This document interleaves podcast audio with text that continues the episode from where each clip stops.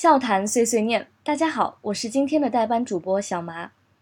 在二十八号凌晨举行的一场焦点战役中，主场作战的利物浦在安菲尔德以三比一的比分战胜了近期表现不错的阿森纳，取得了联赛三连胜的不错开局。以下的点评内容来源于马龙老师。这些年动荡期的阿森纳能够遇到年轻有为的阿尔特塔以及难得不吝啬的管理层，其实挺幸运的。赛后，塔帅直接承认和利物浦的差距，还拿范戴克长传作为例子，其实也是一种谦逊。因为自己阵中的蓬蓬头在长传方面曾几何时也是利器，双方球员的水准差距已经没有那么大了。就这场比赛而言，阿森纳有机会带一场平局走。阿尔特塔对三中卫在防守端的布置不可谓不好，状态正常的蒂尔尼可以说是最好的应对萨拉赫的武器，但今天伤愈吃力可以理解。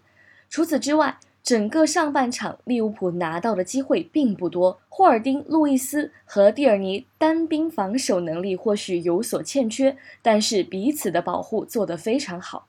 如果一定要说利物浦赢在什么地方，那就是这是一场高位压迫，四三三对阵三四三，很容易在本方防守的边路被找到空档，因此利物浦必须要保持高强度的压迫。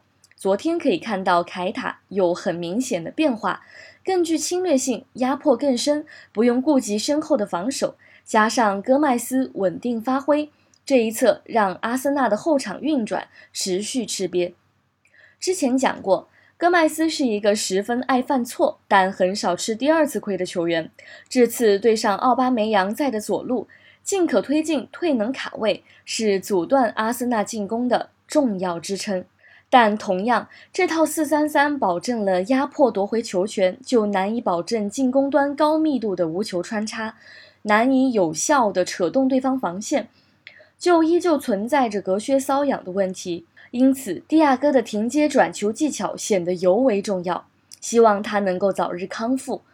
另一个隐患就是利物浦造越位的配合问题。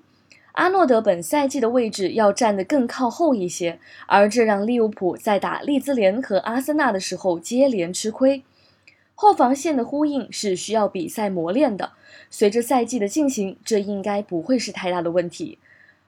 以上就是本期的笑谈碎碎念，感谢大家的收听。本期观点由笑谈马龙老师提供。值此中秋国庆双节之际，小麻在这里祝愿大家节日快乐，事事顺心。让我们下期再会。